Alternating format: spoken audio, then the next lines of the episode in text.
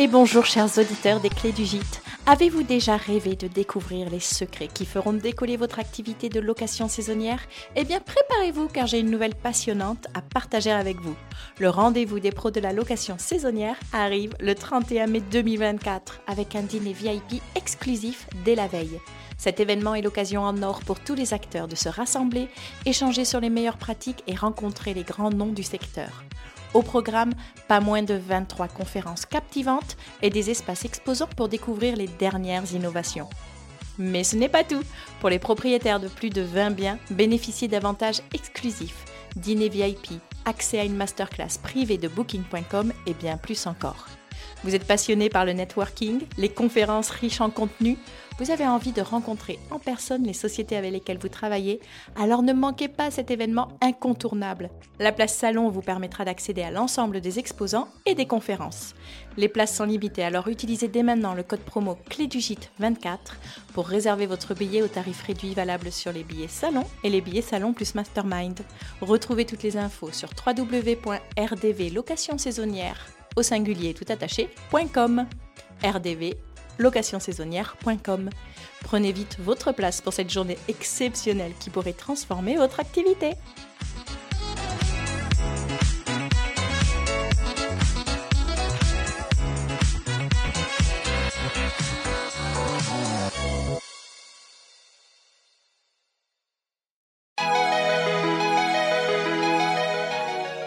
Sais, j'ai toujours grandi en appartement, j'ai jamais vécu en maison, et d'un coup, je voyais une maison de euh, si on compte tout, quasiment 600 mètres carrés qui, était, euh, qui m'étaient accessibles en fait. Et euh, ça, pour moi, c'était quelque chose dont j'aurais même pas rêvé quelques années avant. Et, et, je pense que ça a joué. Ça a été, mais ça, c'est fou et on a envie de vivre ce rêve-là, quoi. Bonjour à vous et bienvenue dans ce nouvel épisode de la saison 2 du podcast Les clés du gîte. Je suis Laura, toulousaine installée dans le Lot depuis 3 ans et propriétaire du gîte de groupe Le Moulin de Bernard. J'en avais marre de n'avoir personne avec qui parler de mes galères administratives, de passer des jours entiers à faire du ménage et ne croiser personne. Alors j'ai décidé d'aller à la rencontre d'autres professionnels comme moi. Équipée de mon micro et d'un casque sur la tête, j'enregistre les témoignages d'hôtes passionnés et passionnant. Mais ce n'est pas tout. Cette année encore, j'interviewe également des experts qui partagent sans limite leurs connaissances et conseils avec vous. Et parce que jamais 203, cette année ce sont trois épisodes par mois, avec la découverte d'une marque, d'un prestataire ou d'une initiative. Qui sait, ce sera peut-être votre prochain partenaire comme toujours, vous retrouvez les coordonnées de mes invités dans les notes de l'épisode. Enfin, j'ai énormément de plaisir à lire tous vos super messages et avis que vous me laissez sur Apple Podcast ou sur Instagram. Alors merci à vous de faire grandir le podcast et surtout, n'arrêtez pas. Vous me demandez souvent où je puise toute mon énergie et je dois vous avouer mon secret. C'est tout simplement vous, vos retours, vos partages et votre soutien. Allez, place à l'épisode du jour. Salut Marine Salut Laura Merci beaucoup d'avoir accepté mon invitation à témoigner dans le podcast. Alors, c'est pas une première pour toi. Tu as déjà été interviewée dans euh, le podcast Ciao Paris. Mais, et c'est comme ça d'ailleurs que je t'ai découverte et que je te suis depuis un bon moment dans l'aventure. Mais euh, je suis très contente de pouvoir à mon tour t'interviewer. Est-ce que pour commencer, tu veux bien te présenter aux auditeurs, s'il te plaît? Oui, absolument. Bah, déjà, merci aussi de m'avoir proposé. Je suis, très contente d'être là. alors du coup, moi, c'est Marine Raffanel, si on veut être précis. je tiens la maison d'hôte Le Clos d'Agobert à mmh, Chadleuf, qui a ouvert il n'y a pas très longtemps. et donc du coup, la maison est située en Auvergne, plus précisément dans le Puy-de-Dôme, à Chadleuf à 10 minutes d'histoire et une vingtaine de minutes de Clermont-Ferrand, pour bien situer. Qu'est-ce que tu faisais dans la vie avant de te lancer dans cette aventure? Parce que moi, j'aime bien dire que voilà, tu es une jeune pousse. c'est encore assez nouveau. Vous sortez des travaux et là, vous avez enfin ouvert depuis, je pense, on peut dire quelques mois ou c'est encore quelques semaines? Non, on est à oh, on est à un bon gros mois, on est à eh mi-janvier, donc entre les deux, tu vois? Ouais, ouais c'est ça. Et donc avant, qu'est-ce que qu'est-ce que c'était votre vie avec Alexis? Vous étiez à Paris, me semble. Ouais, c'est ça. Alors, bah alors notre vie, ça, ça avait un petit peu rien à voir. moi, j'étais dans le, je travaillais dans le domaine des neurosciences. J'étais en dernière année de thèse, du coup de neurosciences. Et avant ça, j'avais travaillé dans le domaine de la santé. Enfin, voilà, j'ai fait des études longues et j'étais vraiment là-dessus, quelque chose de très très scientifique, très voilà, vraiment là-dedans. Et mon mari, par contre, lui, ça n'a pas changé puisqu'il a continué, il a gardé le même travail qu'avant, il est dans la même entreprise. il a juste changé de succursale, si je puis dire, enfin de d'antenne, quoi. Voilà, il a pu avoir une mutation. donc pour lui, ça n'a pas trop changé, voilà. Mais, mais de mon côté, ça a énormément changé puisque du coup, l'entreprise est et uniquement à mon nom. Je suis la seule qui travaille dedans, même s'il m'a énormément aidé. il n'a pas démérité dedans, mais, mais officiellement, c'est que moi. Voilà. D'accord. Donc tu as quitté ton poste précédent à Paris pour créer la chambre d'hôte ou ça s'est fait un petit peu différemment? Alors, c'était un petit peu particulier. en fait, j'ai eu un enfant peu de temps avant de prendre cette décision qui a chamboulé énormément de choses chez moi, comme, comme beaucoup de gens à l'arrivée d'un enfant, hein, là-dessus rien, d'extraordinaire. et j'ai eu un petit peu le déclic où j'ai envie de, de, faire quelque chose de très différent, de, de m'éloigner de la vie parisienne et de me rapprocher du coup de la famille d'Alexis qui est très présente, très bienveillante et enfin adorable quoi. et qui était en Auvergne, puisque Alexis, lui, est originaire de la région, bien qu'on soit rencontrés à Paris. Et, du coup, il y a eu cette envie de, bouger qui s'est présentée assez vite.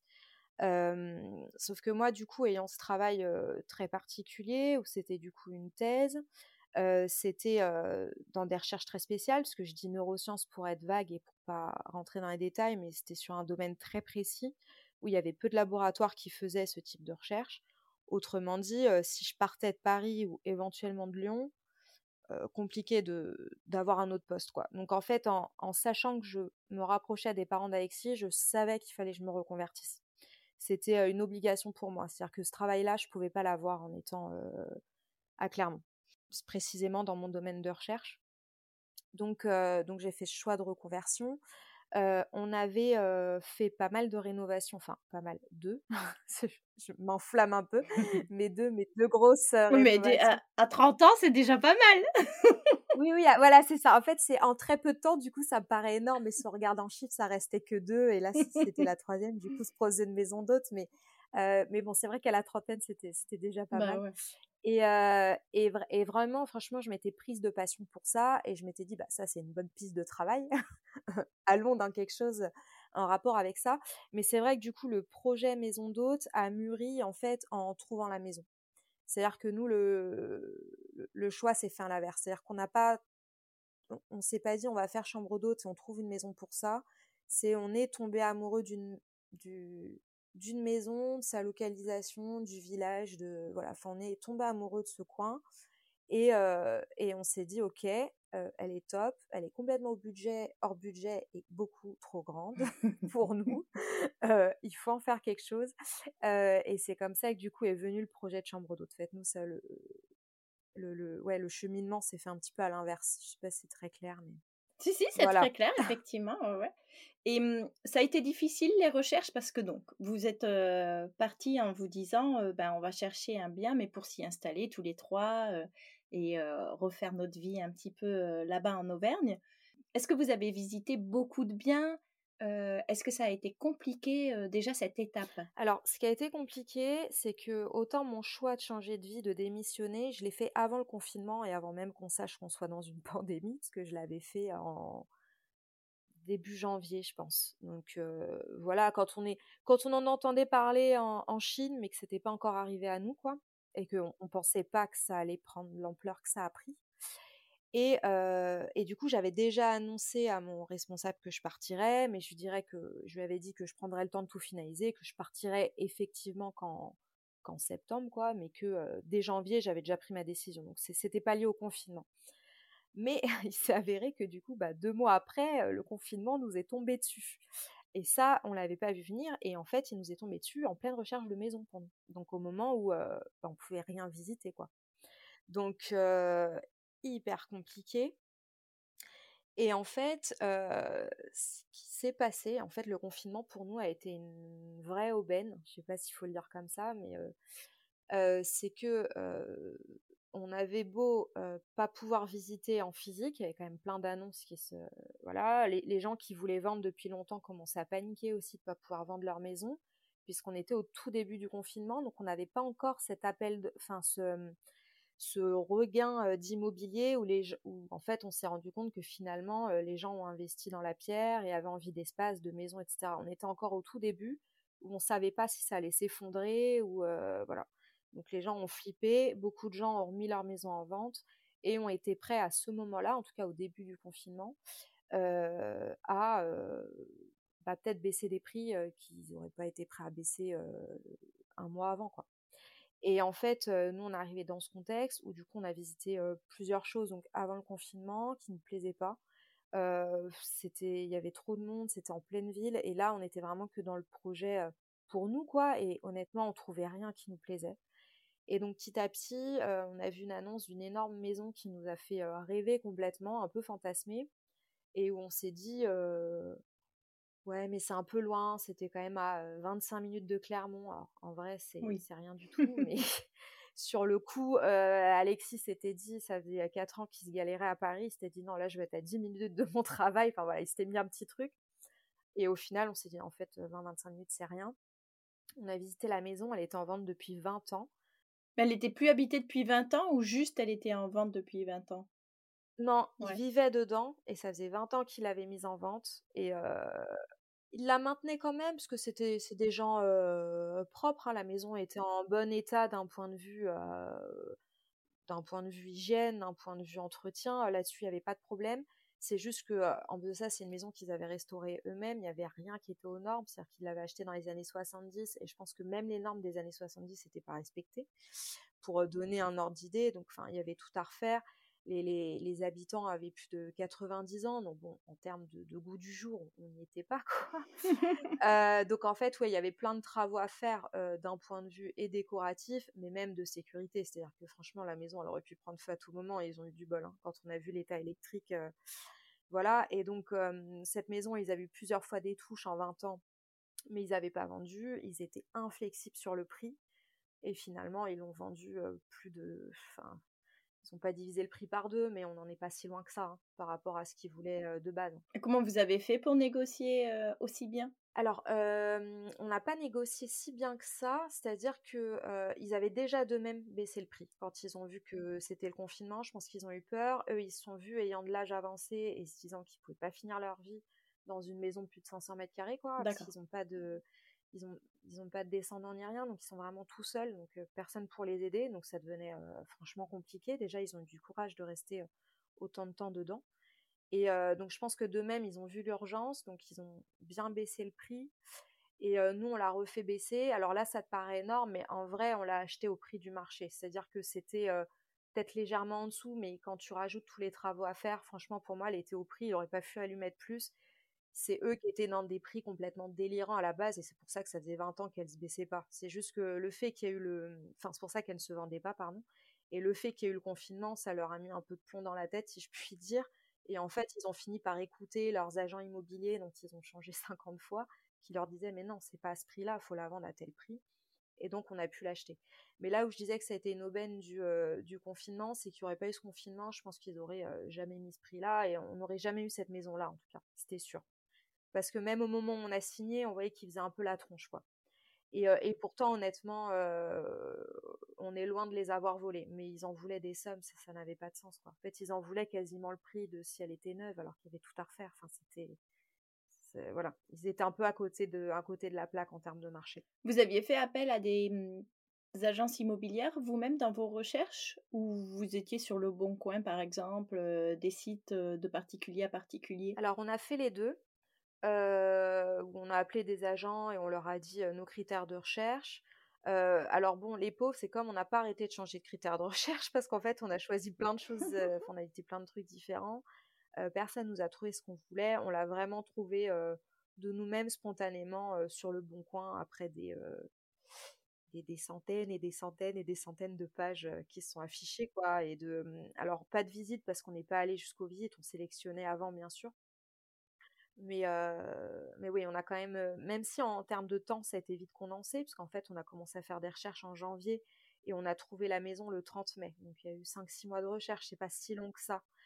surtout pour les faire en, grosse partie à distance. Et puis finalement, des maisons, on en a visité peut-être 8, tu vois, c'était pas si énorme. Mais par contre, de tout ce qu'on a trié en amont, en recherche, etc., là oui, il y a eu du boulot. Donc voilà.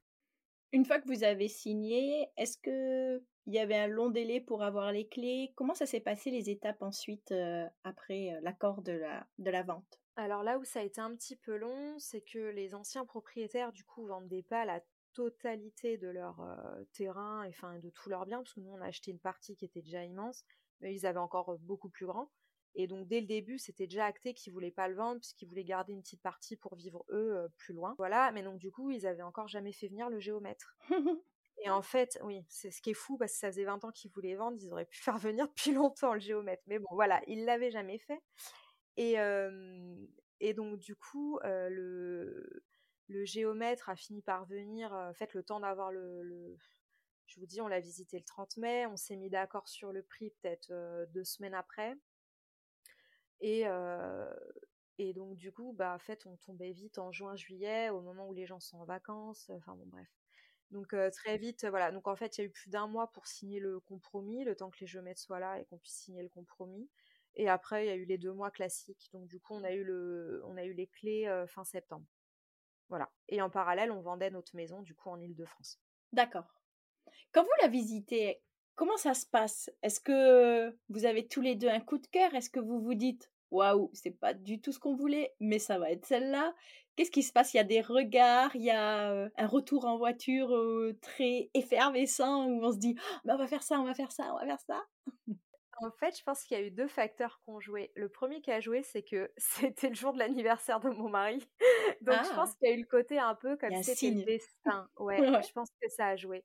Je pense que ça a beaucoup joué le deuxième truc qui a joué, j'ai dit qu'il y avait deux choses, mais en fait il y a plein de choses.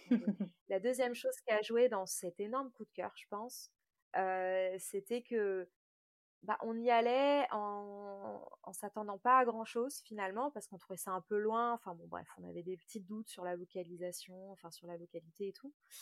Et, et donc du coup on y allait un peu naïvement sans y mettre trop d'espoir quoi dans cette visite et d'un coup on a un peu été subjugué par les volumes et le potentiel de cette maison. Et le troisième facteur qui je pense n'a pas été négligeable, mais ça tu vois je suis capable de te le dire qu'avec le recul, sur le coup je l'identifiais pas, c'est que on partait de, de, Paris pour vivre un peu un rêve, tu vois?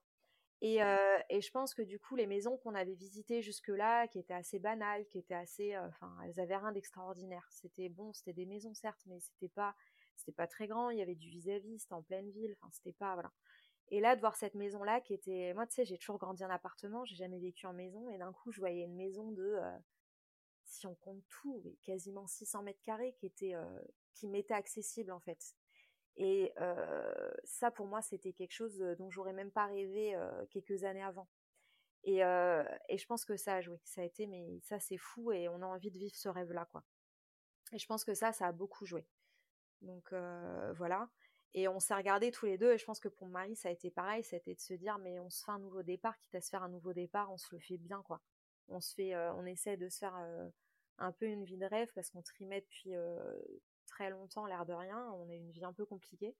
Et, et ça, c'était un petit peu la, la consécration, et on est ressorti de là, et mon mari beaucoup plus emballé que moi, mais parce que de manière générale, je suis un peu la plus réfléchie des deux, je suis un peu la plus euh, terre à terre. Voilà, ouais, beaucoup plus terre à terre, même si euh, j'ai un peu ce côté passionné aussi comme lui, mais euh, lui, il a un peu un côté un peu plus feu follet que moi, quoi. Moi, je suis quand même, j'ai beau aimer des choses, moi, le côté rationnel passera toujours avant la, passion. Je suis très, voilà, hein. franchement, oui, les caractères, voilà. Et, et, lui, voilà, beaucoup plus. Donc, moi, le premier truc que j'ai dit, c'est OK, mais par contre, à ce prix-là, et s'ils veulent pas la vendre à ce prix-là, ce sera non, quoi. Donc, moi, le premier truc que j'ai fait, c'est j'ai regardé au mètre carré le prix des travaux que j'estimais. et je me suis dit, OK, il faut que tout additionné, ça ne dépasse pas tant au mètre carré, sinon c'est cuit. Et, et, donc, du coup, ça voulait dire, je, te, je te donne pas forcément le prix d'achat de la maison, mais je te dis quand même combien on a négocié. Voilà, ça voulait dire quand même faire baisser la maison d'encore quasiment 100 000 euros par rapport à ce qu'ils voulaient. Et sachant qu'ils avaient déjà baissé, mais ça on le savait pas, c'est l'agent immobilier qui nous l'a dit, de près de 300 400 000 euros à leur maison avant. Mmh. Donc il fallait encore leur faire baisser de 100 000. Donc autant dire que la négociation, elle a été, elle a été ardos. Hein. Ils avaient d'autres personnes sur le coup ou vous étiez seul Non, on était seuls. En fait, si, en fait, ils ont fait passer, en fait, ils avaient eu d'autres occasions avant et auxquelles ils voulaient, voilà. Et nous, il nous l'a dit quand ils ont signé. Il dit mais on a failli la vendre il y a quelques années, euh, quasiment 300 000 euros de plus et, pour nous c'était pas assez. On est passé à côté quoi. Bah oui, mais en même temps, elle, voilà, c'était pas ce que ça valait. En tout cas, par rapport à tous les travaux qu'il fallait faire. Et, euh, donc ils ont fini par dire oui. Et là, je pense sincèrement que euh, c'était pas pour arnaquer qui que ce soit, c'était pas pour nous faire une bonne affaire, c'était qu'en termes de budget, de toute façon, moi j'estimais que c'était ce que ça valait et qu'on pouvait pas aller au-dessus si on voulait pouvoir faire les travaux qu'il fallait faire. Donc voilà, et c'est passé. Moi j'étais prête à dire non, moi j'avais fixé un prix ferme et s'il voulait pas descendre à ce prix, c'était non. Mon mari, il tirait la tronche. Hein. Mon mari, il avait peur. Hein. Alexis, lui, il a voulu à tout prix cette maison. Il dit non, mais au pire, euh, on s'arrangera, ça peut peut-être passer. Et s'il dit ça et tout, je fais non, non, c'est. Je fais, je te jure, c'est pas pour faire baisser les négos, c'est ce prix-là ou rien. Mmh et, euh, et, on a eu à ce prix-là. Voilà. Comme quoi, il faut, faut se faire confiance aussi quand même. Hein. C'est important de se dire, euh, voilà, c'est ce qu'on peut se permettre, mais c'est aussi ce que j'estime qui est juste. Et puis, bah, si ça se fait pas, c'est que ça devait pas se faire, et puis on passe à autre chose. Pas mettre trop d'espoir non plus, mais rester droit dans ses baskets, on va dire.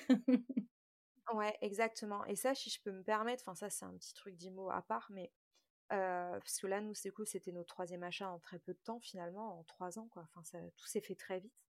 Et moi, c'est ce qu'on a toujours fait, c'est ce qui fait qu'on n'a jamais eu de problème pour l'instant en immobilier, je touche du bois c'est qu'on a toujours acheté au ce qu'on estimait au prix. C'est-à-dire qu'en fait, le, prix de vente que les gens proposent, on regarde, on regarde même pas quasiment. C'est-à-dire que on évalue nous-mêmes le bien, on estime que ça vaut tant et on fait une proposition à ce prix-là. Et, et, donc, moi, sincèrement, j'aurais aucun problème à acheter un, appartement au prix ou une maison au prix si j'estime que la personne a dès le début proposé un prix juste. Je suis pas du tout dans le délire de négocier pour négocier contrairement à, je sais que certaines personnes ont un peu ce truc-là. Enfin, moi, pas du tout. Je trouve pas ça. voilà, je, je, vois pas l'intérêt.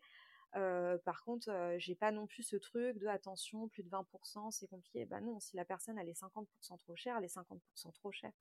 Donc voilà, moi j'ai vraiment ce côté où j'ai dans ma tête combien ça vaut et je proposerai une offre pour moi combien ça vaut en fait. Je, me détache complètement de l'offre du vendeur. À chaque fois on a fait comme ça et pour l'instant ça a toujours bien marché. Au niveau du montage financier, est-ce que vous aviez l'argent suffisant grâce à la vente à Paris pour l'acheter? Est-ce qu'il a fallu faire un emprunt complémentaire? Alors, ouais, on a dû faire un emprunt complémentaire. après, on avait eu de la chance, du coup, par rapport à la maison d'avant et l'appartement encore avant, on avait, on avait fait des belles opérations, enfin voilà. Et donc, du coup, l'emprunt correspondait à peut-être. En fait, la, maison, on a pu l'acheter quasiment. En fait, en fait, on a pu acheter la maison sans emprunt et ce qu'on a emprunté, c'est pour les travaux. Après, les travaux étaient conséquents. Les travaux représentaient quasiment le moitié du prix de la maison. Donc, donc en fait, ce qu'on a emprunté, c'est sur la totalité des travaux, si on peut. Ça n'a pas été, voilà, en termes de plan de financement, ça n'a pas été présenté comme ça. Ça a été présenté comme l'inverse, comme le fait qu'on finançait les travaux de nous-mêmes en fonds propres, euh, une partie la maison et euh, l'emprunt pour la maison. Mais dans les faits, en fait, on payait la maison euh, comptant et par contre, on se faisait financer les travaux. Au niveau de l'apport pour l'emprunt, est-ce que tu sais à peu près le pourcentage que vous avez dû mettre? Ouais, alors si on regarde la totalité, je pense qu'on était à, on a dû mettre les deux tiers nous. Ah oui, quand même. On avait, ouais. Ah oui, non, nous c'est énorme ce qu'on a mis, mais parce qu'on a, on en Ile-de-France, on a eu une chance de pas possible. On a fait une opération assez incroyable en Ile-de-France et, du coup, c'est aussi ce qui nous a permis de réaliser ce rêve-là. Moi, je voulais pas faire un gros emprunt. C'est-à-dire que moi, je voulais faire. moi, je voulais faire l'emprunt le plus petit possible. Je voulais mettre le plus d'argent dedans possible et faire l'emprunt le plus faible pour avoir une, une, enfin comment, pour avoir une pression financière moindre par rapport à l'activité. Donc, donc ça, c'était plus une demande de notre part. et puis aussi par rapport à, notre comment à notre capacité d'emprunt où, nous en fait on a fait la démarche en fonds propres et non pas en prêt professionnel et donc le fait que c'était en, en fonds propres du coup ils demandaient les salaires de tout le monde moi j'avais démissionné donc pas vraiment de pas vraiment de fiche de paix et encore que j'ai une banque adorable mon banquier parce qu'il croyait au projet il croyait en plein de choses. Donc du coup il a accepté de compter mon chômage dans dans le, calcul. Alors ce qui alors que bon c'est un peu touchy hein, voilà. Et par contre du coup l'emprunt se faisait quasi que sur le salaire d'Alexis. Donc on se retrouvait pas non plus à pouvoir faire des emprunts incroyable. Donc, donc de toute façon, c'était important de ne pas avoir un emprunt trop trop important. D'accord. Comment ça s'est construit ensuite? Il y a l'achat, l'emprunt, etc. Vous avez les clés. Est-ce que pendant les deux mois de délai, on va dire obligatoire pour avoir les clés, est-ce que tu as commencé à réfléchir au plan? Est-ce que tu t'es dit, «Oh, voilà, on va faire maison d'hôte, on va faire tant de chambres, telle capacité, là je vais mettre une chambre, là je vais mettre une salle de bain ou est-ce que c'est venu plus tard, une fois que tu as pu un peu t'approprier les lieux? Non, si je veux te dire les choses vraiment, c'est venu le dès soir la même. visite. Non, mais dès la visite. vraiment dès la visite. C'est-à-dire, la première question que c'était, c'était OK, qu'est-ce qui est porteur? Qu'est-ce qui n'est pas porteur? OK, ça, je peux l'ouvrir, ça, je peux créer. Les arrivées d'eau, les évacuations. C'était la première chose. C'est-à-dire que. Euh, mais enfin, ouais, c'est-à-dire que moi, je. Cette maison, euh, fallait la transformer tout au tout pour pouvoir faire une activité, puisque elle était, c'était juste un couple hein, qui vivait dedans avant, donc pas du tout configuré pour, pour accueillir du monde. donc si on, si imaginez je l'aurais acheté et j'avais pas pensé à ça, ça aurait été compliqué quoi. Mais après ça fait aussi partie de mon tempérament. Hein. Je suis quelqu'un qui prévoit toujours 50 plans au cas où pour qu'il y en ait au moins un qui fonctionne. Donc du coup j'avais prévu plein de plans possibles et plein de manières de configurer. Alors bien sûr on l'a affiné avec entre le moment de la visite et le moment de la réception des clés. Hein. Je dis pas que tout était déjà figé, mais en tout cas il n'a pas bougé tant que ça sincèrement. C'est-à-dire que on avait déjà plutôt bien réfléchi à comment on agencerait, comment on aménagerait. Ce qui a beaucoup bougé, ça a pu, c'était de l'ordre du décoratif, quel carrelage, quelle taille de salle de bain, enfin voilà, mais des choses plus, plus dans le détail. Mais vraiment savoir comment poser les murs, combien de chambres, etc., quelle rentabilité possible, ça, ça a été fait dès le soir même pour savoir si on se positionnait ou pas sur la maison. Et vous y connaissiez quelque chose en maison d'hôte, en gîte, ou c'était vraiment des suppositions ou par rapport à ce que vous aviez pu voir en tant que client? Ouais, non, je ne connaissais pas du tout. pas du tout. on a débarqué dans le truc, on n'y connaissait rien.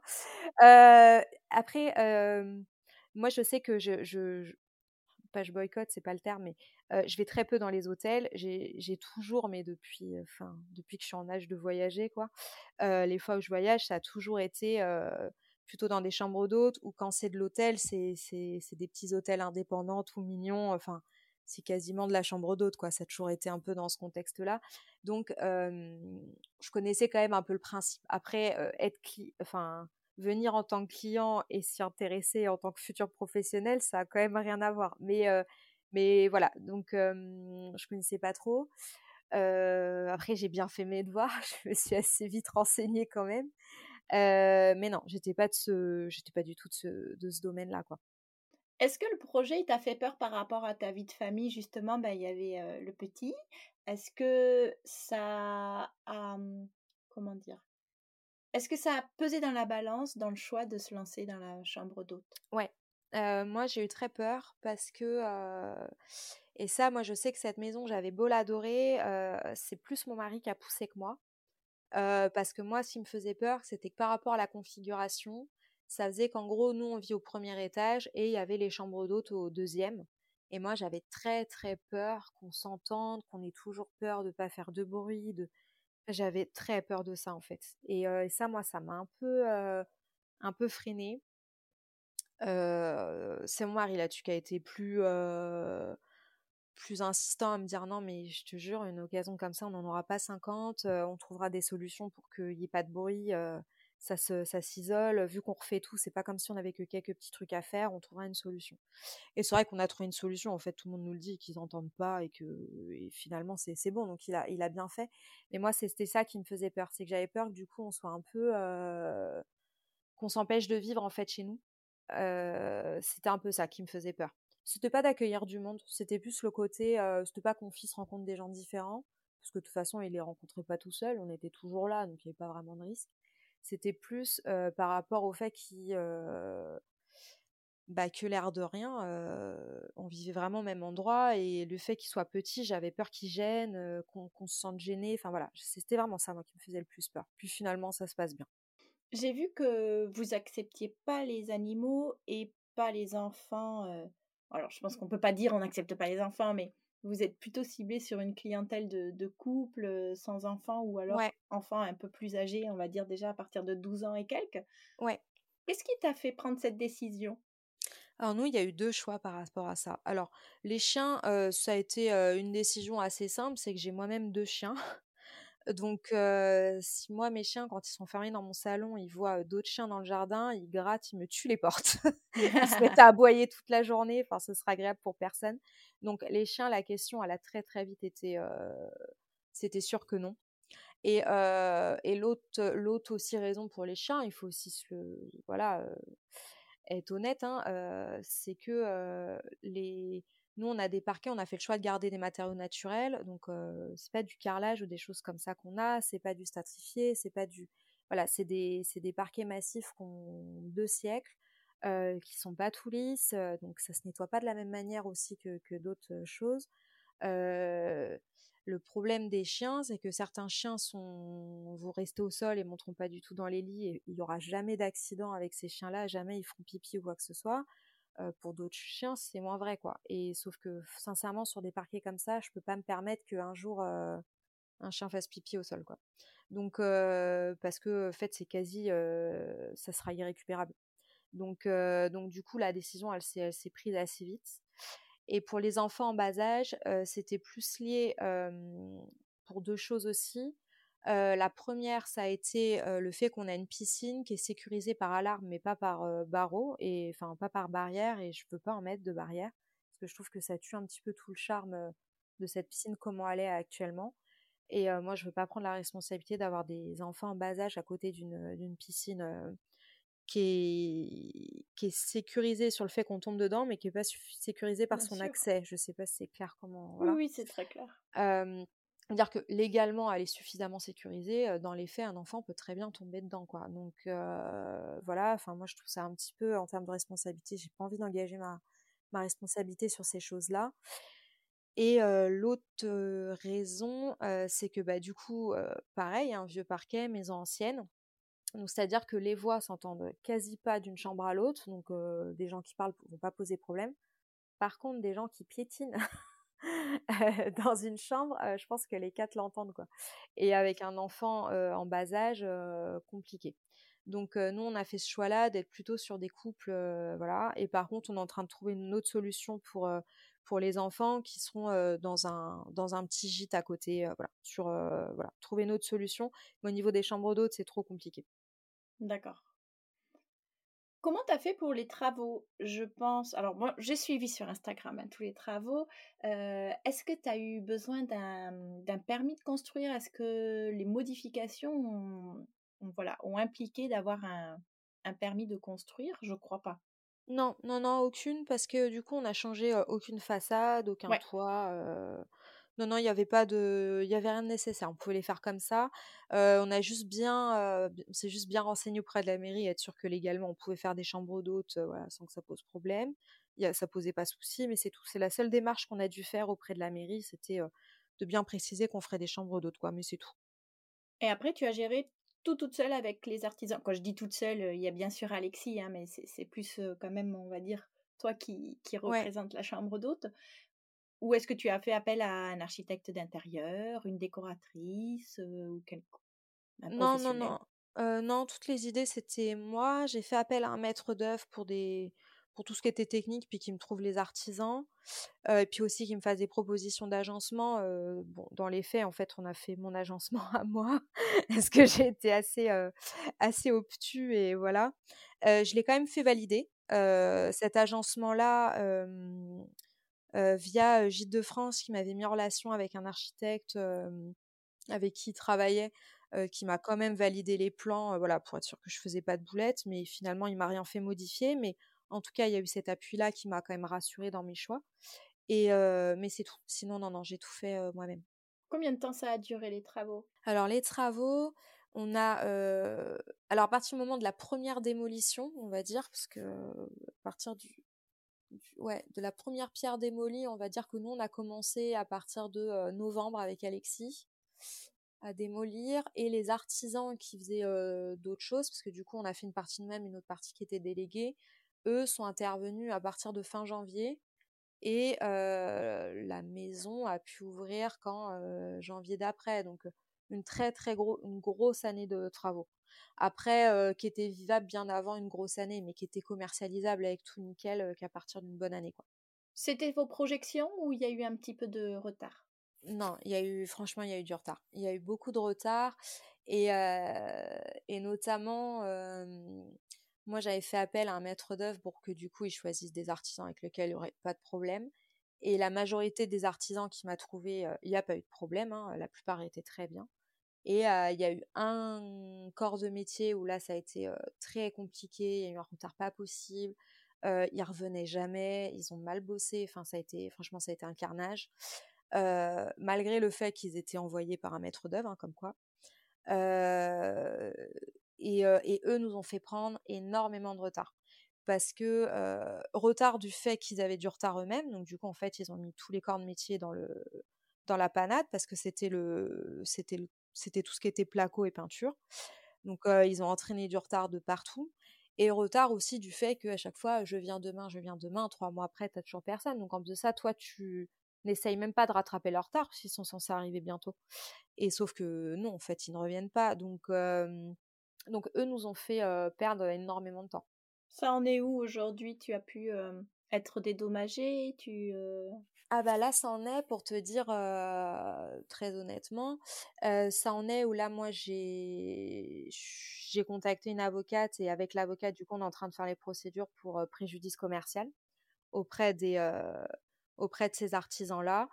Et avec le maître d'œuvre, bah, je lui ai annoncé hein, que je ne payerais pas la totalité de ce qu'il avait projeté, de ce mmh qu'il avait projeté, parce que c'est lui qui nous a mis en contact avec ces gens-là quand même, quoi. Donc sa responsabilité, elle y est. il, est, il, est, il est bien gentil, hein, moi j'ai rien contre lui personnellement, mais en tant que maître d'œuvre, ce qu'on attend, c'est que le, gérer, le chantier soit bien géré et qu'il nous propose des artisans fiable. Donc à partir du moment où il nous a proposé des artisans qui étaient absolument pas fiables, il engage sa responsabilité. Donc avec lui, voir quelles seront les suites, ça dépendra de, du geste qu'ils feront au niveau de la dernière facture. Donc je suis encore en attente là-dessus. Tu vois. Il faudra faire un, autre épisode où on a le. ouais, où le débrief. C'est ça. Une fois que les travaux commençaient à arriver à la fin, que vous, vous voyez quand même un petit peu le bout, tu as eu, ça a été facile pour toi d'identifier une date d'ouverture? Est-ce que pour toi c'était prendre un risque, se jeter à l'eau ou c'était nécessaire? Bah, En fait, alors ça a été un peu en deux temps. C'est-à-dire que la première phase, nous on voulait à tout prix ouvrir pour juillet-août. Ce qu'on nous avait bien entendu dit qu'il serait possible, enfin voilà, avec leurs projections très optimistes. dans les faits, absolument pas. Donc nous, donc en fait, dans un premier temps des travaux, nous, on s'était mis une pression pas possible pour pouvoir être prêt en juillet-août quand on a vu qu'en fait ce serait pas possible, on s'en est rendu compte en allez, fin juin, on a vu que c'était pas possible, on avait encore l'espoir d'avoir au moins août, août septembre quoi. Et, et, en fait, on a vu que c'était plus possible. Donc là, après, on a vraiment relâché la pression. On s'est dit, voilà, de toute façon, la, haute saison, elle est passée, donc autant faire les trucs bien plutôt que se précipiter à tout prix. donc là, après, on avait beaucoup moins de pression. Hein. On s'est dit, bon, bah, s'ouvrira quand s'ouvrira, quand ce sera prêt. On va pas se flinguer la santé. Là, de toute façon, une année de commercialisation est passée quasiment. Donc voilà, on voulait quand même être prêt vers janvier, vers fin décembre, début janvier, parce qu'il y avait quand même quelques dates importantes qui étaient Noël et le jour de l'an. voilà. Mais, mais ouais, non, en fait, la, la pression, c'est vraiment mis pour juillet-août. Et une fois qu'on a vu que les objectifs seraient pas atteints, on a ouvert quand on a pu. Et on a essayé de prendre ça avec le recul en disant que finalement, c'était peut-être pas si mal de démarrer en n'étant pas dans le rush plutôt que de démarrer d'un coup avec la haute saison, à pas pouvoir rectifier des choses qui vont pas. voilà. Donc on a essayé de prendre ça avec philosophie. Tu as ouvert un compte Instagram avant même d'ouvrir réellement les portes de ta maison d'hôte. Est-ce que pour toi c'était un choix stratégique? Est-ce que c'était juste par plaisir pour pouvoir montrer d'abord aux amis et à la famille ce qui se passait, les travaux, etc. Ou tu envisageais quand même que c'était une première étape pour commercialiser le bien? Non, dès le début, je, savais que c'était une étape pour commercialiser le bien. Je ne l'ai pas fait que pour ça, c'est-à-dire que... Ça honnêtement ça fait ça me fait encore un bien fou ce, compte Instagram parce que je discute beaucoup alors que bah là je travaille tout seul de la maison hein, donc si j'avais pas des personnes avec qui je discutais au quotidien je serais un petit peu toute seule toute la journée. Là c'est comme si j'avais des collègues et franchement c'est agréable ça donne de l'énergie etc donc c'est pas que purement commercial mais effectivement quand je l'ai ouvert cette notion du fait que ça me servirait pour très très vite me faire connaître et être visible, je l'ai eu tout de suite. C'est c'est pas un truc qui a été fait au hasard. Même si j'en ai pas tiré que de la publicité, j'en tire une énorme satisfaction personnelle des gens que je rencontre, etc. mais par contre, oui, l'idée, elle était là dès le début. C'est un plaisir pour toi de l'animer au quotidien? Ah ouais, moi franchement, je j'adore. déjà, peut-être parce prends la tête un peu ou pas? pas du tout. ah, mais alors, pas du tout. C'est-à-dire que je publie ce que, j'ai envie de publier. Ouais. Et, et je sais que j'ai une amie qui m'avait dit une fois, ma meilleure amie, à qui je dis bonjour d'ailleurs, profitons-en. ouais, c'est ça. qui m'avait dit avec, avec beaucoup de bienveillance, une fois que les travaux étaient. Enfin, une fois que fait, j'ai commencé à ouvrir, qui m'avait dit, tu sais, tu devrais peut-être partager un peu moins de travaux, parce que là, les gens risquent de croire que tu es encore en travaux, tu vois et en termes purement marketing, c'est peut-être pas, enfin, tu vois, en termes de communication, c'est peut-être pas génial. Et, partager un peu plus de lifestyle, de, les petits déjeuners, les petits machins. Et franchement, j'ai tenu une semaine. Mais vraiment, je, je me suis dit, mais en fait, non, ça me correspond pas. C'est-à-dire moi, je suis pas un compte lifestyle. je, ne suis pas du tout un compte lifestyle. je suis un compte où je partage ce que j'ai envie de partager au moment où j'ai envie de le partager. et en fait, c'est-à-dire que je, je l'ai pas du tout professionnalisé ce compte, c'est ça le paradoxe, c'est que d'un côté, je savais dès le début que ça me servirait à me faire connaître, un petit peu démarquer, etc. Parce que du coup, j'avais ça dès le début, et à pas partir de zéro le jour où j'ouvrirai, et à pas attendre le client bêtement, voilà. Et, et d'un autre côté, je l'ai absolument pas professionnalisé, c'est-à-dire que je regarde pas les heures où je poche, parce que quand d'un coup j'ai une idée ou que j'ai une belle photo, Enfin, ouais, je fais ça vraiment quand j'ai envie de le faire, quoi. c'est pas. J'ai pas automatisé les, les, les trucs. Tu veux pas en faire une contrainte et ça pas doit rester un plaisir et un canal de justement de rencontres, même virtuelles? Ouais, et puis je. Puis dans l'idée, c'était de se dire, on se fait connaître, certes, on fait connaître la maison, certes, mais on se fait aussi connaître notre, notre personnalité, notre tempérament, la manière dont on voilà. Et je sais pas, je trouvais ça trop presque trop lisse en fait. Si jamais je le si je le rendais trop lifestyle, trop juste des jolies chambres et des voilà, j'avais peur que ce soit un peu trop aseptisé. Enfin, je pense pas que c'est trop dans notre tempérament finalement. Donc j'avais envie d'en faire voilà. Puis c'est ça va paraître un peu fou hein, ce que je dis, mais t'as as des gens avec qui t'adores discuter là-dedans. Enfin, moi, il y a des gens que j'ai jamais rencontrés, mais j'adore discuter avec eux. Je sais pas pourquoi. C'est devenu un peu d'espèce de petit pote virtuel. Et, et du coup, oui, c'est vraiment pas juste un, canal de pub. C'est au-delà de ça, c'est effectivement aussi une manière de rencontrer, d'échanger, de partager avec des personnes. Et, et, je trouvais qu'on perdait ça, en fait, si jamais on commençait à vraiment le professionnaliser. Donc, voilà.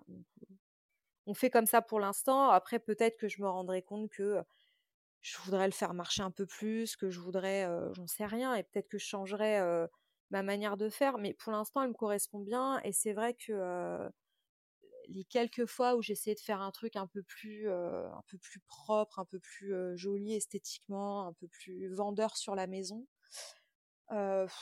fait, je l'ai quasi pas alimenté parce qu'au bout d'un moment, je savais pas quoi publier. je me suis un peu ennuyée, quoi.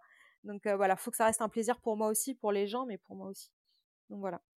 Il me semble que vous n'avez pas de site internet, ou peut-être pas encore. Est-ce que c'est un choix? Est-ce que c'est en, cours de, de travail, en cours de ré Non, non, non, il est complètement en cours. En fait, c'est ma sœur qui me le fait. Mmh et sauf qu'elle me le fait en parallèle de son travail, donc du coup, ça prend un petit moment. donc je l'ai pas encore, mais il va arriver. il est prévu. Il est non non c'est pas un choix. c'est qu'il est censé arriver. Il a juste pris un peu de retard, mais il va être là et elle m'a déjà montré les ébauches. Il va être très beau. mais, mais il n'est pas encore fait. Voilà.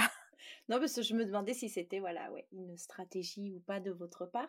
Pour l'instant, par quel biais viennent la majorité de tes clients et de tes réservations? Pour l'instant, j'ai pas mal de directs, donc j'imagine via via Instagram. Alors mmh certains me le disent, mais tout le monde me le dit pas. Donc Oui. je pense que c'est via Instagram, mais je suis pas sûre, mais parce que j'ai énormément d'appels en direct. j'ai une partie aussi via, via Enchki et et via Gîtes de France aussi qui m'a amené du monde, ouais. Comment tu avais fait le choix d'être référencé sur telle ou telle plateforme? alors, Gîtes de France, moi je voulais, je voulais y être par rapport à la classification en épi, où, en fait on n'a pas vraiment de classification en chambre d'hôte si on passe pas vraiment par, par type d'antenne. Et je sais pas, moi je trouvais ça important quand on démarrait de pouvoir dire aux gens le type de gamme où on se situe pour justifier aussi de certains prix. Donc moi j'y tenais je sais que bon, Gîte de France, c'est tout un, débat selon les régions, c'est plus ou moins développé. en Auvergne, ils sont très très bien implantés. Hein. En Auvergne, il n'y a rien à dire. On va dans le village qui est à côté de chez nous, tout le monde est Gîte de France. Hein. C'est et honnêtement, là, je le vois, ils m'ont amené du monde. Hein. Et aussi parce que, bon, j'espère que les clients Gîte de France vont pas mal le prendre, mais parce que ça me permettait aussi de toucher une clientèle un peu plus âgée, alors âgés, je pense aux, aux jeunes soixantenaires fait, qui aiment bien faire de la rando, qui ont plus de vacances et qui commencent quand même à avoir un certain pouvoir d'achat et qui sont intéressés par le type de maison qu'on propose. Et c'est typique et c'est exactement la clientèle que m'amène Gîte de France d'ailleurs et elle est top.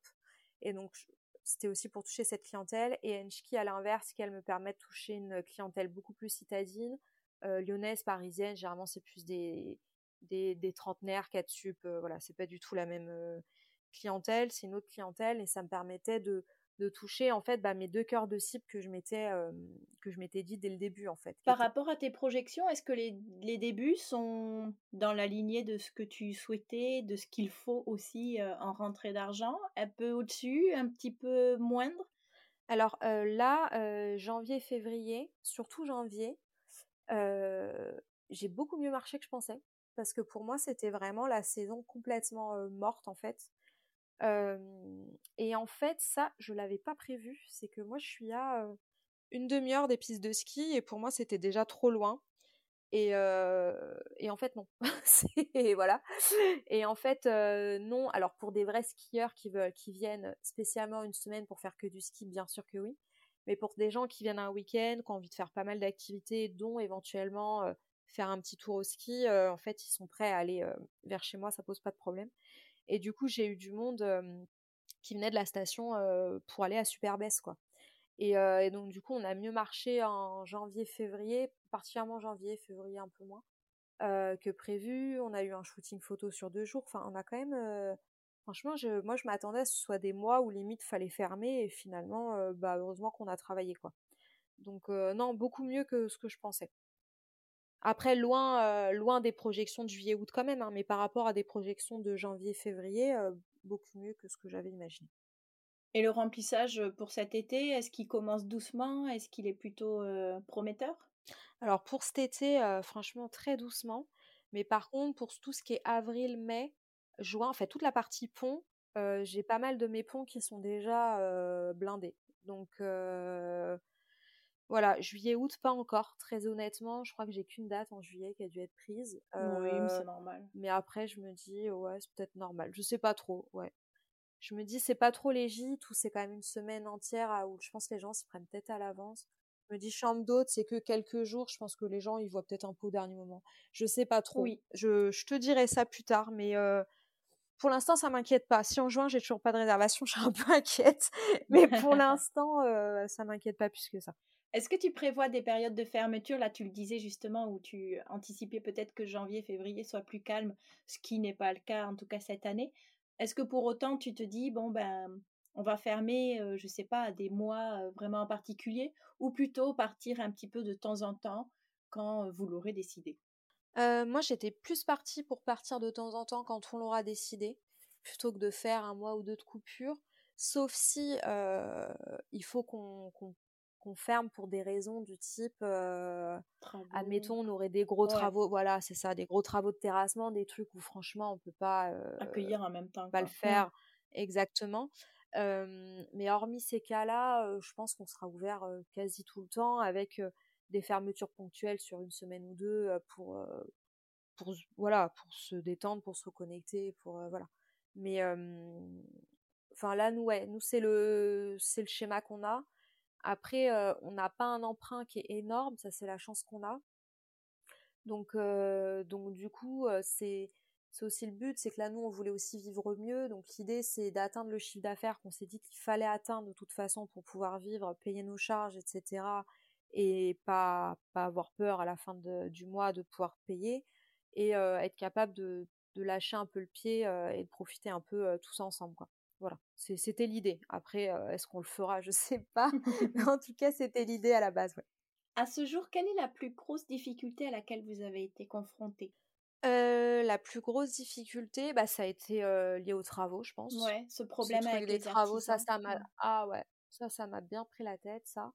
Parce que, nerveusement, c'est ça ça gonfle. Bon après on a on a rebondi, hein, c'est pas grave, mais nous ça a été ça la plus grosse difficulté, je pense. et après, c'est des difficultés un peu plus perso c'est que bah, c'est faire comprendre à, j'allais dire aux amis, mais non, à certains amis, pas tous, bah, que notre maison, en fait, c'est notre, c'est notre gagne-pain. C'est pas un endroit pour faire la fête et puis pour venir dès qu'on sait pas où aller, quoi. Donc, ouais, non, mais c'est un peu ça. Tu sais que t'en rigoles, mais ça, moi, ça m'a bien fou. Ça m'a bien.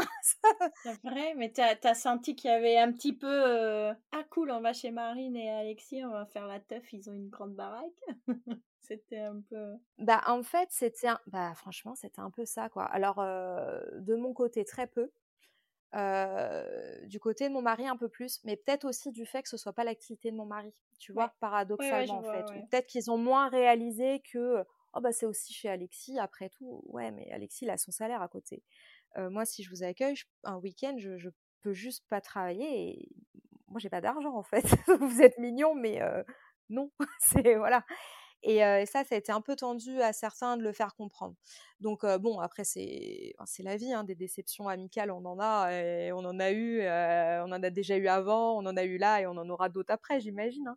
Mais ouais, ça, ça a été un peu dur, surtout pour pour Alexis, ça l'a ça l'a beaucoup blessé lui. moi, j'avais moins d'affect avec eux, donc beaucoup moins, mais pour Alexis, ça a été plus plus compliqué voilà. Après, il s'est pas brouillé avec tous ses amis, loin de là, hein, mais avec certains, il a été assez déçu et ça a été plus, voilà, mmh plus, complexe, quoi.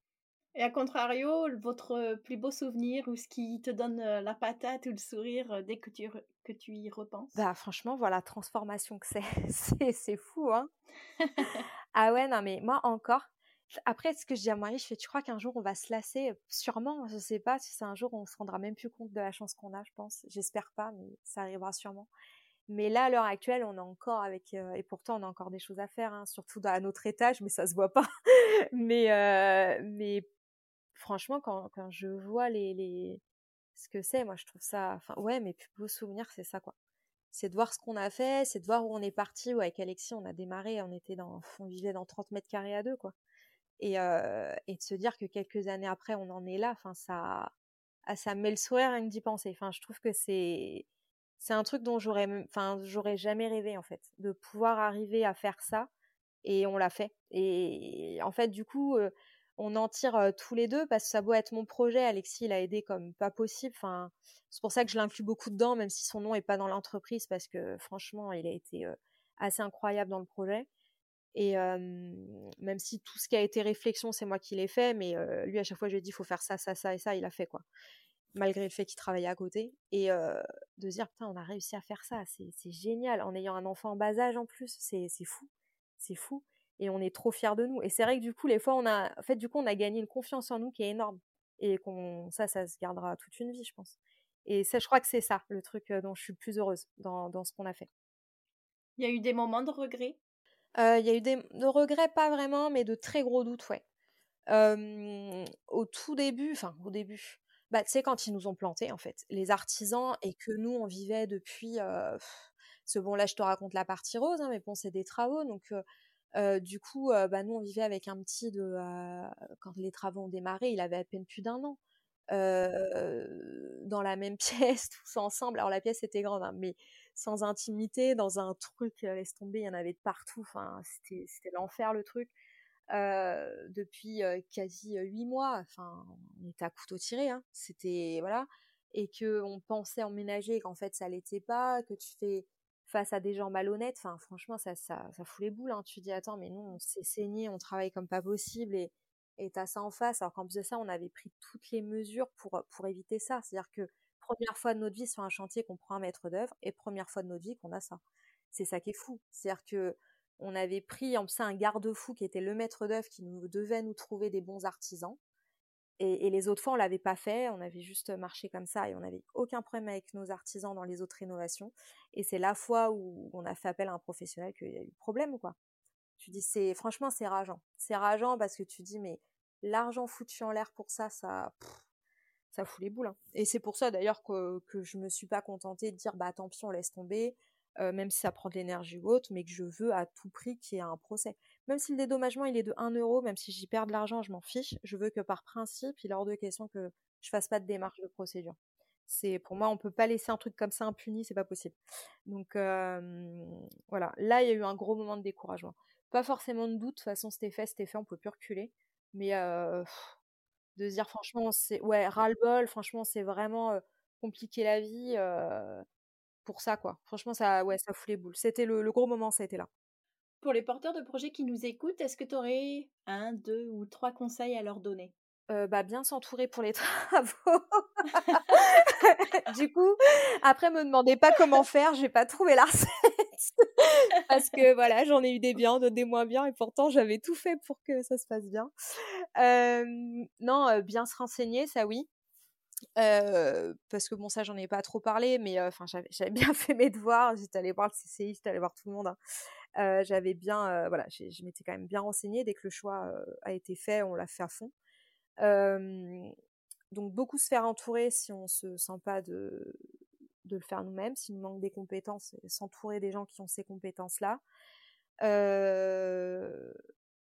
y aller en connaissance de cause, c'est-à-dire en sachant que, surtout s'il y a des travaux à faire au début, vous allez bosser beaucoup, beaucoup, et ça faut, faut en avoir conscience. Alors là-dessus, nous, on a toujours beaucoup bossé avec Exit depuis qu'on se connaît, donc ça n'a pas été une surprise, ça n'a pas vraiment changé des masses notre, notre train de vie qu'on avait. mais c'est vrai qu'on pensait un peu lever le pied, on n'a pas levé le pied, on est resté un peu comme avant, quoi. Hein. Là-dessus, ça pas, voilà. Là, on espère une fois que tous les travaux seront faits qu'on lèvera plus le pied, mais c'est même pas dit, on verra. ça va être la surprise. donc ouais, avoir conscience de dans quoi on, s'engage, je pense, le plus possible. Moi, je pense que c'est ça mon, mon conseil, et énormément, énormément se renseigner au préalable, en fait, sur ce que c'est. Pas fantasmer l'activité, pas fantasmer ce que c'est que de faire des travaux, parce que moi, je sais quand je fais des avant-après, les gens sont tous ouais, mais c'est trop bien, on va le faire aussi. Ouais, ouais, enfin, il y a, y, y a un an derrière de, galères, de disputes conjugales, de, de, de, stress à, regarder le compte en banque pour être sûr que tout passe au niveau des travaux. Enfin, ça, on le voit pas, hein, ça, on le montre pas. Ça, c'est un peu moins glamour, mais ça, c'est la réalité. Donc, avoir conscience de ça et être sûr qu'on a les épaules pour ça. Voilà. On me demande souvent s'il existe un rétro-planning de la création parce que on sait qu'il faut un peu tout faire au même moment. Je pense notamment, bah, s'il y a des travaux, il faut en même temps penser déjà aux achats, faire les commandes d'équipement, commencer la promotion de son hébergement, projeter son marketing aussi avec bah, la définition de ses tarifs, etc. Est-ce que toi, tu, as pris une méthode? Est-ce que tu t'es organisé d'une certaine façon pour bah, penser à tout, justement, et pouvoir avoir toutes les casquettes au même moment? Non, mais là-dessus, je suis pas, je suis pas un bon exemple. non, je l'ai pas fait.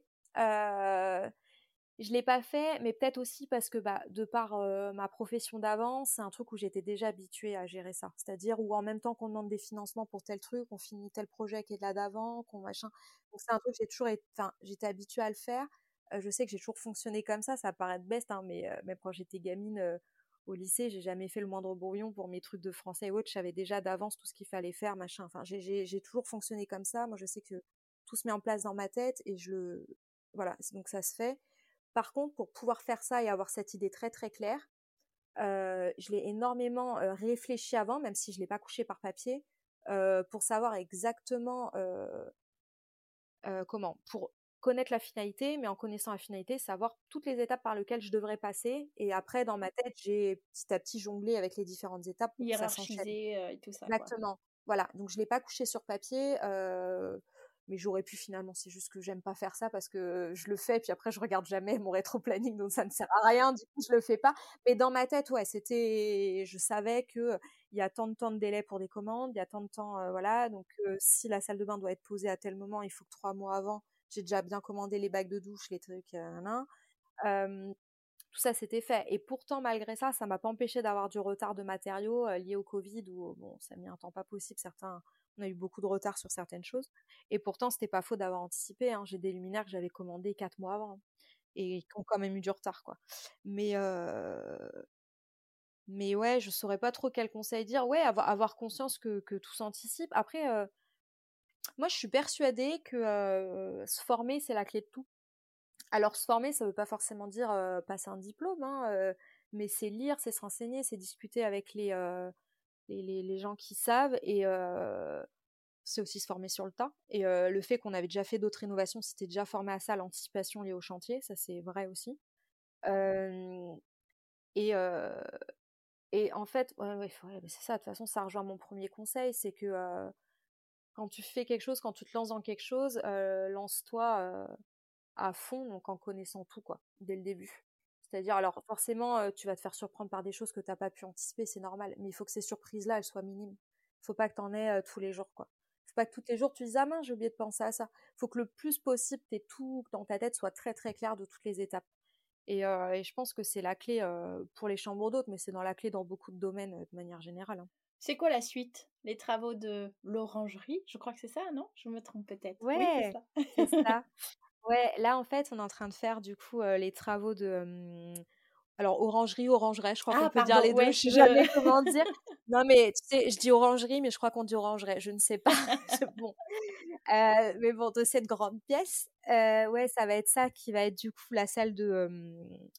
La salle de, de jeu en fait pour les enfin de, de jeu de, de réception enfin de, pour se poser quoi avec les canapés, le billard, le baby-foot, enfin tous les trucs un peu sympas qui seront là et qui sera aussi modulable puisqu'elle permettra d'accueillir tout ce qui va être par exemple retraite de yoga, euh, séminaire, une salle polyvalente.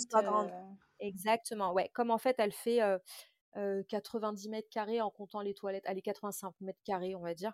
cette pièce, elle permet d'accueillir pas mal de choses et donc du coup on la veut un petit peu modulable. Enfin voilà, on la réfléchit comme ça. Euh, pour qu'elles servent au quotidien quand c'est juste des clients, euh, voilà, des couples qui viennent en chambre, qui puissent utiliser cette salle euh, pour se détendre, pour lire un bouquin, pour voilà se faire une partie. Et aussi qu'on puisse la louer quand, quand, le lieu est privatisé pour, pour du yoga, pour, voilà, pour différents événements. Ça nous permet ça. Et les autres travaux qui vont démarrer dans un mois, ça va être le gîte où là c'est notre garage qui est transformé en partie enfin je dis un garage mais en fait c'était une pièce bureau des anciens propriétaires qui avaient déjà l'eau les enfin il y a déjà tout hein. mais qui elle va, va être aménagée différemment pour pour pouvoir accueillir un gîte avec trois chambres qui lui sera du coup plus dédié aux familles pour pouvoir accueillir justement les familles avec enfants et pouvoir pallier à ce problème qu'on a lié à l'étage et au fait que c'est un peu compliqué et qui du coup aura un accès sur la cour et un autre éventuellement sur le jardin. et donc du coup les familles avec enfants bas âge seront informées que les enfants bas âge n'ont pas accès à la piscine et au, jardin. mais ont accès à d'autres choses. Et, et, par contre, ceux qui sont un peu plus âgés pourront bien entendu aller à la piscine sans problème. Bon, nous voilà déjà à la fin de cet échange et je sais, tu écoutes le podcast et tu as bien raison. Donc, tu connais un petit peu mes questions signature. La première, c'est dans quel établissement tu aimerais séjourner le temps d'un week-end? Oui, alors je vais t'en dire deux. Un où je séjournerai vraiment et un autre que j'aime beaucoup, donc je suis obligée de te le dire quand même. le premier, c'est le Matsaribu. J'adore sa démarche éco-responsable, mais en vrai, j'irai pas parce qu'elle est en, Ardèche à un quart d'heure de chez ma famille. ah oui De toute façon, j'irai pas, mais je trouve que ça a l'air absolument génial. J'encourage les gens à y aller, ceux qui vont en Ardèche. et, et, non, et sinon, l'autre qui me fait vraiment de l'œil, c'est le domaine de Ribot. Ah oui mmh. Ça, ça a l'air magnifique. Ça, j'adorais. Ça, la, prochaine fois que j'arrive à me prendre quelques jours, un, bon week-end, j'adorerais aller là-bas avec, avec Alexis. je te comprends. Et pour finir en musique, quel titre illustre le mieux soit le parcours, soit l'état d'esprit du Claude Agobert bah, On va dire sur le parcours, je dirais Survivor de Destiny Child. Ah Excellent, j'adore Mais il faudrait presque avoir une chorégraphie là quand même. Hein ah, je peux te la faire à tout moment. Faut pas me lancer trop parce que j'y vais. Moi, je dis pour la sortie, il faut la petite, euh, un petit reel, ça va la Corée. Il, faut faire quelque chose. Je, réfléchirai à la question. Bon, écoute, c'était excellent. Un grand merci, Marine, pour ton temps, pour euh, bah, ta générosité et puis toutes les infos que tu as partagées en toute transparence. C'était un plaisir. Et euh, bah, j'ai hâte de continuer à suivre les aventures du Clos avec euh, bah, les, prochains travaux et puis surtout la belle saison qui arrive. Bah, merci à toi en tout cas, c'était super agréable et euh, bah, à bientôt.